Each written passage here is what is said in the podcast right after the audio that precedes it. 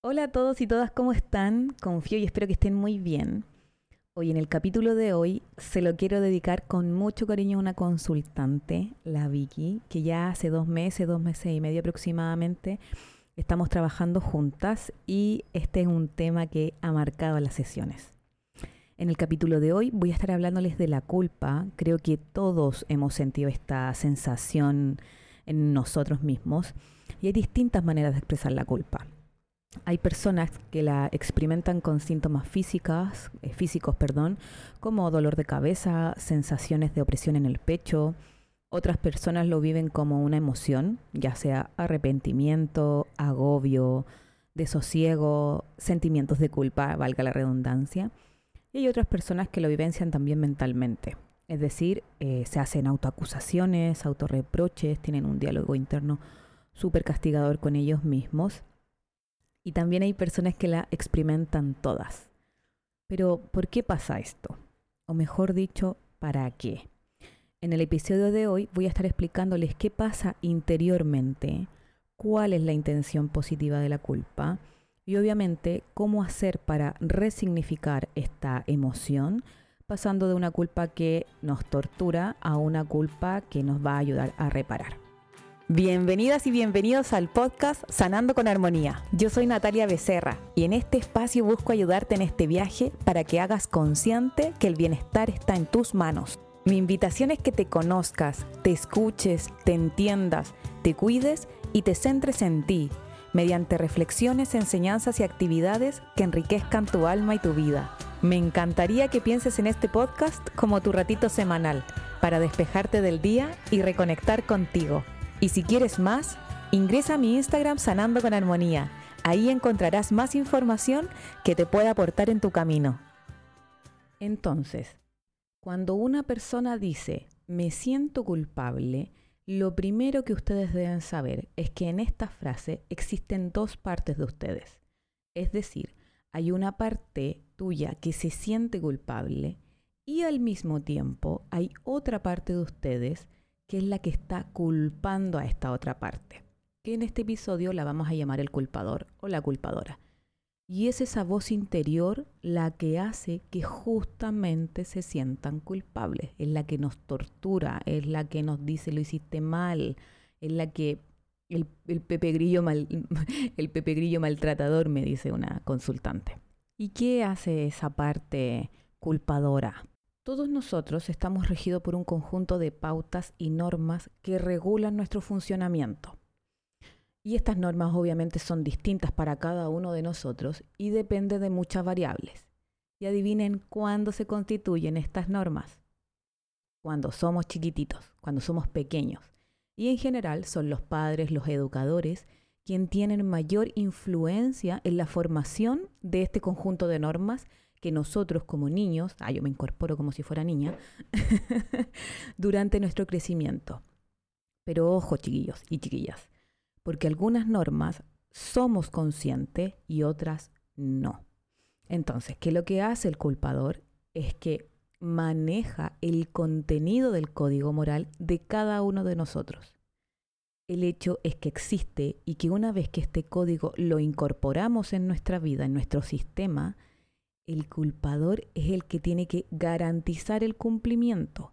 Por lo tanto, el culpador es el guardián del código es el que cuida la creencia, es el que si es que nosotros transgredimos alguna pausa, alguna pauta, perdón, de este código, se activa de una forma súper dañina para nosotros y nos informa que el código ha sido transgredido.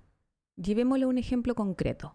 Una mujer desea separarse de su esposo y no lo hace porque desde pequeña le dijeron el matrimonio es para toda la vida esa norma, esa creencia está incrustada en su inconsciente. Esa mujer seguramente se va a sentir culpable, amenazada, atada de manos, porque lo que ella desea no se condice con la norma familiar que le establecieron desde chiquitita. Y recuerden que ser expulsa, expulsados del clan familiar es contra natura. Nosotros necesitamos pertenecer. Ese es podcast de otro capítulo, creo. Pero prosigamos porque quiero profundizar un poco en el contenido del código. Ya sabemos que vienen desde nuestra infancia, por lo tanto, fueron incorporadas en algún momento de nuestro pasado y rigen a la persona desde ese momento. Pero es súper importante ser conscientes que la norma es cambiante. Las pautas cambian en el tiempo. Sin embargo, esa parte culpadora, ¿ustedes creen que lo sabe o no lo sabe? la respuesta es que no. La que protege al código, estas normas, no sabe. Cree que esas, esos mandatos, esas, esas em, normas, pautas, son definitivas y no se cuestionan. Entonces la pregunta acá es, ¿qué, ¿qué mecanismos activamos en nosotros mismos para poder informar a cada una de nuestras partes que las normas cambiaron? Otro ejemplo, hace mucho tiempo atrás existía una norma que decía, no te irás de la casa de tus padres hasta estar casada. Yo sé, aunque esto parezca increíble, por supuesto haciendo una generalización, todavía existe. Sin embargo, esta pauta, esta norma está obsoleta. Y el culpador cree que esta norma tiene que defenderla, porque es eterna, y no le reconoce a la parte que está culpando su derecho a estar en desacuerdo. Entonces, esta mujer que, por ejemplo, tiene la creencia de que no te vas a ir de la casa de tus papás hasta estar casada, dentro de ella lo vive con mucha culpa, porque primero, no sabe que está obsoleta, y segundo, tiene la consecuencia de que querer mudarse de la casa de los papás estando soltera, ella lo vivencia con culpa, porque cree que es algo malo. Antes de pasar un ejemplo concreto para que ustedes puedan trabajar eh, la culpa si la están viviendo, quiero detenerme en por qué la culpa es tan disfuncional y genera tanto daño. Lo primero que deben saber es que el propósito de la culpa disfuncional no es torturar al culpado, sino lograr que actúe de acuerdo a la pauta del código interior que los rige. ¿Ya? Las formas a través de las cuales lo hace precisamente es eso, las formas. Y estas formas son disfuncionales. ¿Cómo lo hace? Frecuentemente con la descalificación y el castigo. Eso es lo que uno vivencia dentro de uno mismo. La descalificación significa que el culpador eh, le dice al culpado que ha transgredido la norma, la pauta, porque es malo, en cualquiera de sus formas. Es egoísta, es desconsiderado, es perverso, brutal, y aquí se suman muchas palabras que, que, las personas se dicen a sí mismas que son insultos. Que les dicen tonta, imbécil, basura, enferma. O sea, hay un diálogo interno súper destructivo con uno mismo. Y también el castigo, que como su nombre lo indica, significa provocarle intencionalmente a esta parte culpada un sufrimiento determinado y lo que se oye a menudo en la práctica clínica son, te voy a despreciar, no mereces vivir, em, te haré ver una y otra vez todos los errores que has cometido, mm, te voy a dejar sola, nunca te vas a sentir contento o satisfecho o satisfecha. Y, también vuelve este, este diálogo interno súper castigador con uno mismo. Ah, y bueno, cada uno puede imaginar a través de estos ejemplos los efectos psicológicos de la descalificación y el castigo que son vivenciados dentro de nosotros mismos y que son devastadores, o sea, nos hace sufrir mucho. Ahora bien, ¿por qué el culpador descalifica y castiga al culpado? Existen muchas respuestas ante esta pregunta y yo lo abordaré desde lo que me hace más sentido a mí. Primero es que ambas partes creen que son enemigos, son antagónicos ah, y que viven en combate. Sin embargo, estas partes son complementarias desde mi mirada. Por lo tanto, hay, hay, que ayudarlos a recuperar la percepción de que son socios, de que son amigos, de, que son pana. y que la función, como les decía, es complementaria. es una apoyar al otro y el otro también lo apoyo, apoya a la otra parte. Entonces, y segundo, el culpador ignora por completo que expresar estos desacuerdos de esa forma hace sentir mal a esta parte culpada. La descalificación el castigo son manifestaciones de una ignorancia emocional que, chicos, o sea, nadie nos enseñó a expresar nuestras emociones. O sea, aquí hay que ser súper compasivos y comprensivos con nosotros mismos y que justamente este podcast llega a las personas que tiene que llegar para ayudarlos. O sea, podemos cambiar, podemos nosotros comenzar de a poco a expresar nuestra culpa, nuestro enojo, nuestras emociones como más discordantes de una manera asertiva. Y otra creencia también que tiene el culpador, que confunde el enojo con castigo y, que lo utiliza como una forma de enseñanza, o sea, como que quiere enseñarnos. quiero dar una diferencia acá entre enojo y castigo. Enojo es expresar el enojo, como estoy enojada contigo porque quieres separarte, como dentro de, de sí mismo, y te exijo que no lo hagas. Eh, ahí se está expresando el enojo como tal. Pero el castigo ahí busca un daño intencional. Y, como que en este diálogo interno te dice, te voy a torturar mentalmente y no te voy a dejar en paz ni un segundo. Y, como te quiere enseñar, te dice así como para que aprendas. O sea, es súper dañino con nosotros mismos. existe evidencia em, científica, clínica, que muestra que cuando el culpador realiza el aprendizaje, o sea que le permite reconocer que la descalificación y el castigo ya no tienen que ir porque aprendió que hay una nueva forma de comunicarse, abandona progresivamente dichas reacciones y desarrolla la capacidad de expresar su desacuerdo con esta otra parte de un modo que no lo hiere, no le daña y que genera eh, respuestas nuevas para satisfacer las necesidades de ambos, respetando las pautas del código interior, porque siempre va a haber, eh, eh, siempre vamos a tener esos códigos. O sea, eso es un hecho. Em, y ambos los aceptan como esto de, de ser socios.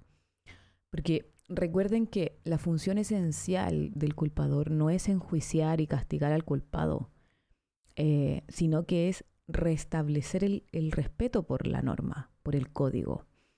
Entonces, hacerlo sin dañar a la otra parte lo va incorporando poco a poco, progresivamente, y en ese cambio existen nuevas formas más adecuadas y eficaces de expresarlo. Acá les voy a dar un ejemplo y la idea es que ustedes puedan diferenciar cómo se relaciona de una manera sana esta parte que es más culpador y la otra parte que es más culpado. ¿ya? Recuerde que, recuerden que ambas partes se encuentran dentro de ustedes, está dentro de nosotros mismos. Y lo vamos a ver con un ejemplo en una situación bastante común, que es cuando una mujer quiere separarse. Voy a ir leyéndoles el diálogo em, para que ustedes pueden, puedan ir como diferenciando. Y la dinámica consiste en colocar dos hojas cartas al frente de ustedes, como colocando a dos personas que son ustedes mismos. Entonces, en la hoja carta colocan eh, un nombre el culpador y el otro el culpado. Y ahí ustedes se van a ir moviendo. Entonces, lo primero que lo que va a pasar es que va a hablar esta parte culpador. Entonces, ustedes se posicionan en el papel y lo verbalizan. Acá en este ejemplo, Em, la mujer, la parte culpadora, le dijo, yo te acuso de haber estado con Raúl mientras lo necesitaste y ahora quieres separarte cuando él te necesita. Tú sabes que él está sufriendo, que se siente solo. Me estoy molesto contigo, te desprecio, te odio y mm, lo que voy a hacerte es torturarte mentalmente para que sepa que eres mala, indigna y no te dejaré que seas feliz con ningún hombre. Así fue el diálogo. Entonces, ¿cuál es la norma que está transgrediendo acá la mujer según esta parte culpadora? La norma es que no se debe abandonar a quien te necesita. y eso seguramente lo tomó desde pequeña. Ah, entonces ya, una vez que el culpador lo haya expresado, se invita a la persona a colocarse en el otro lado, en el lado del culpado, para que comience a hablar. En este caso, la mujer dijo, ¿sabes qué? Me siento con un gran dolor que me asfixia, me oprime el corazón, siento que me estoy muriendo. Si no dejas de torturarme, me voy a volver loca. Ya no puedo distinguir qué es adecuado, qué es correcto, qué es no, qué no. yo sé que no está bien abandonar a nadie ni a Raúl, en este caso de, un nombre ficticio, si él me necesita. Pero siento que me estás pidiendo que me sacrifique y no quiero eso. Haces que me sienta confundida y no sé qué hacer. Yo sé que no está bien abandonar a nadie que me necesita, pero tal vez haya otra manera de acompañarlo y ayudarlo sin tener que seguir conviviendo con él, porque ya no soporto la situación. Y al final voy a terminar dañándolo mucho más. No me digas que soy una persona indigna por querer separarme. Yo acepto que me adviertas que es necesario hacer algo, pero por favor no me insultes ni me maldigas porque eso me desequilibra mucho más. Y lo que necesito de ti es que comprendas que yo también soy un ser humano, que también tengo necesidades, que me mires con respeto, con afecto y que me tengas en cuenta y me ayudes a ver qué, qué puedo hacer, encontrando el modo de, de que ambos estemos bien. en este diálogo, que si bien es súper ideal porque obviamente esto va surgiendo a través de, del relato que, emana la persona no garantiza una transformación inmediata, pero ya se dio el primer paso. Y en la medida que este diálogo interno continúe, la experiencia clínica muestra que se van acercando para alcanzar eso que ambos quieren y que, y que este acuerdo quede bueno para los dos. Si se fijan bien en este ejemplo, lo que quedó explícito fue legitimar el deseo de la mujer de separarse y también la necesidad de acompañar a su esposo o a su ex esposo, pero sí la necesidad de convivir con él. Y el tiempo que necesitan para, para alcanzar este acuerdo depende de varios factores. Uno, primero es el grado de rigidez del código y la posibilidad del culpador de mm, aceptar las modificaciones que, se mencionan, que se revelan eh, y que son también necesarias para nuestras normas y nuestras pautas. Perdón. También la posibilidad de que el culpador de comprender el error que está presente en, ser castigador, en, devaluar también, en enjuiciar, em, y también la utilización del castigo como manera de enseñarle. Y también el tiempo que necesitan ambos para reconocer algo que es obvio, que, que, que, son socios, son tripulantes del mismo bote, son pana. Esta función es complementaria, son una misma persona y, y, ambas tienen que llegar a acuerdo para mm, restablecer ese equilibrio, porque los dos quieren estar bien finalmente y, esa conciencia también de unidad, em, tan simple, tan obvia y tan fundamental, es uno de los pilares que, que afirma y que motoriza el proceso de construcción de acuerdos satisfactorios para ambos. ¿Cómo aprende el culpado a enseñar? Y acá la respuesta es súper simple, súper sencilla, porque lo que se hace es que también todavía ambas partes están presentes en este diálogo, en esta indagación, y la parte culpadora le pregunta al culpado de qué modo necesita que le informe que ha transgredido el código cada vez que lo hace para sentirse verdaderamente ayudado por ella misma, por esa parte. Entonces cuando formulamos la pregunta, se dispone a escuchar lo que el culpado descubre y le responde, y le va a decir la forma que necesita para decir, oye, estás transgrediendo la norma, ayúdame de esta forma, para que ambos lleguen a acuerdo. Chiquillo, es súper importante que mm, estamos súper poco habituados a reconocer o a percibir eh, esto lo que yo estoy haciendo con la misma claridad, el diálogo que existe entre ambas partes en una misma persona. No estamos familiarizados, por lo tanto, eh, vayan de a poquito y, e inténtenlo, porque la idea es que esto sea como un recurso facilitador eh, de descubrimiento y aprendizajes para ustedes. También, ¿y qué pasa con la norma y cómo la vamos actualizando? Y otros ejemplos que, se pueden intuir, em, que es súper importante que podamos apreciar la contextualización. En qué casos la norma es válida y posible, en cuáles no, cuáles van a ser las excepciones, cómo actuar ante las excepciones, cuál es la esencia de la norma, cuál es la forma em, a través de la cual se, le va, se, va, se va a intentar aplicar cómo se puede respetar la esencia, adecuando la forma a la situación particular que se está viviendo. Por lo tanto, es súper importante contextualizar y flexibilizar la norma. Y aquí, chicos y chicas, el aprendizaje fundamental que necesita realizar el culpado es que el código que la otra parte preserva, si bien, si bien por momentos pone límites sus movimientos y puede resultar molesto, doloroso, en el fondo está buscando protegerlo. Cuando el culpado ha comprendido esto, reconoce la necesidad del código, de la norma, de que exista en función de que se ocupe cada vez que sea transgredido. Y tal comprensión genera una mejor disposición hacia el culpador, lo cual significa que, se, mm, que, las señales se tornan mucho más sensibles y puede haber una corrección eh, con mayor anticipación antes de que quede este, diálogo interno súper eh, castigador con nosotros.